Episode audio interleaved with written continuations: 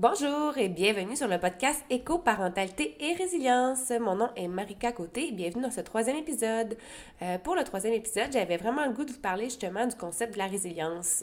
Euh, selon la définition du, Larousse, la résilience, c'est euh, c'est l'aptitude d'un individu à se construire et à vivre de manière satisfaisante en dépit des circonstances traumatiques. Pour moi, c'est quelque chose qui me parle là, euh, de plus en plus, je dirais, depuis les 3-4 euh, dernières années. Euh, principalement parce que c'est quelque chose qu'on m'a souvent dit dans ma vie, que j'étais résiliente, que peu importe les épreuves que j'avais vécues, ben, j'étais capable de passer par-dessus, que j'étais quelqu'un d'assez positif quand même en général, même si j'ai des, moments dans ma vie que c'était plus difficile. puis tout ça, puis c'est, ça me parlait plus ou moins, j'étais comme, ah oui, tu sais, c'est cool d'être résilient, mais je sais pas trop qu'est-ce que ça veut dire, tu sais. Puis, euh, ben, puis euh, c'est ça. Ce qui m'a amené vraiment à me poser des questions par rapport à la résilience, c'est euh, vraiment en travaillant.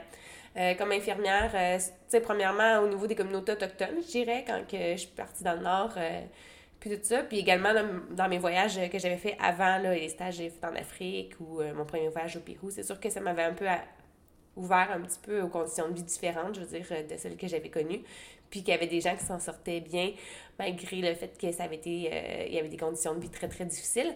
Mais euh, où euh, je, me suis mis plus à m'intéresser à ce concept-là, c'est vraiment en travaillant, là, j'irais en région ici, proche de chez nous, parce que c'est peut-être des gens que culturellement, ils me ressemblaient plus, puis qu'on partait, tu sais, qu'on on vient du même pays, même culture, fait que c'était, il y avait peut-être plus de points de repère je dirais, entre moi et ces personnes-là. Ce qui m'a amené à, avoir, euh, à vouloir euh, m'intéresser au, concept de pourquoi moi je suis assise comme intervenante d'un côté, puis pourquoi euh, la personne est assise en face de moi, tu sais.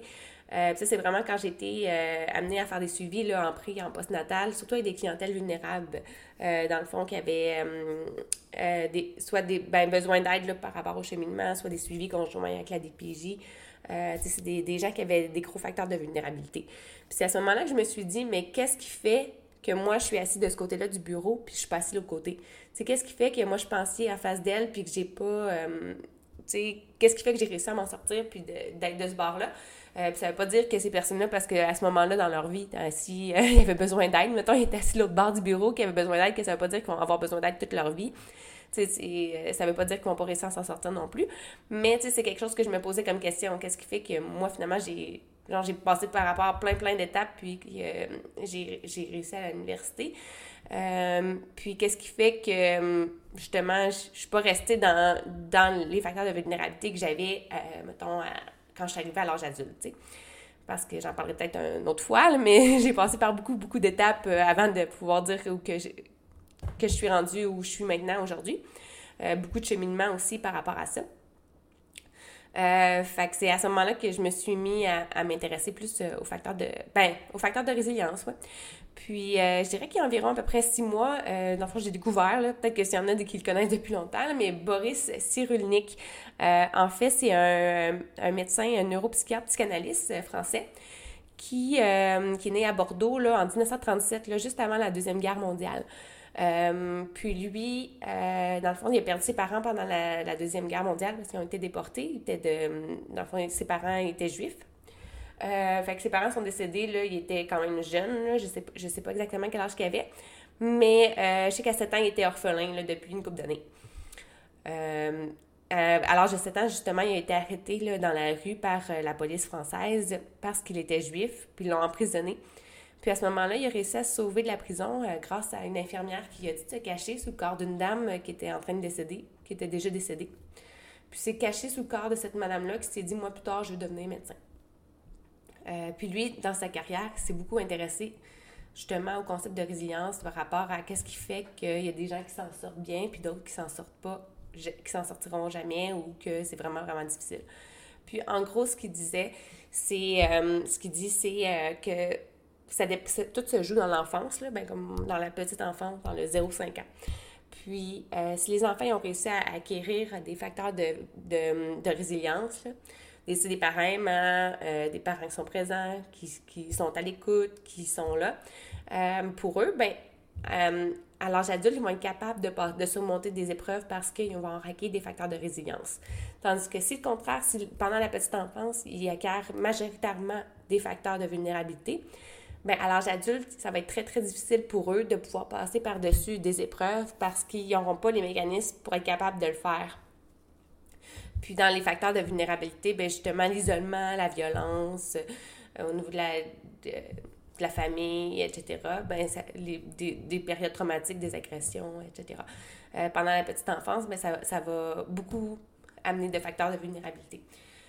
Fait que ce qui est intéressant, puis je pense que c'est là beaucoup qui, qui, fait que moi, aujourd'hui, euh, ça va quand même bien, c'est par rapport parce que jusqu'à 4 ans, j'ai eu, j'ai eu, avec ma mère. Ma mère était à la maison, puis je sais que ma mère, c'était quelqu'un de très, très doux, très patiente, très à l'écoute.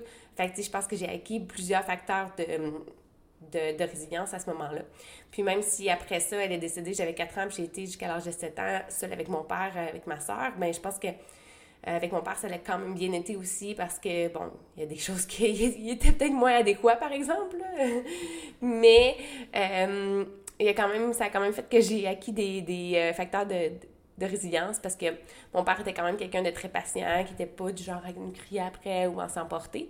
Ça fait que je pense que même si après ça a été plus difficile les sept années qui ont suivi jusqu'à 14 ans, où là c'était plus dans le fond de la, de la violence verbale, etc., des, dénigrements, ben, j'avais quand même réussi à acquérir des, facteurs de résilience plus jeunes. Puis ça fait qu'à à, l'adolescence, ben, en, allant en famille d'accueil, ça m'a aidé euh, parce que j'ai pu retrouver un petit peu ces facteurs de, résilience-là, qui ont fait qui m'ont amené à cheminer, puis à pouvoir euh, peut-être passer par-dessus euh, ces épreuves-là pour les prendre, pour être plus forte, puis les prendre à mon avantage au lieu de mon inconvénient, je dirais.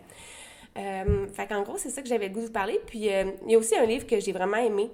Euh, dans le fond, c'est un livre que Oprah Winfrey a écrit avec, en conjointement avec un docteur, le docteur Perry puis qui est un médecin là aussi, qui travaillait auprès des clientèles jeunes très vulnérables au niveau de, des services sociaux aux États-Unis.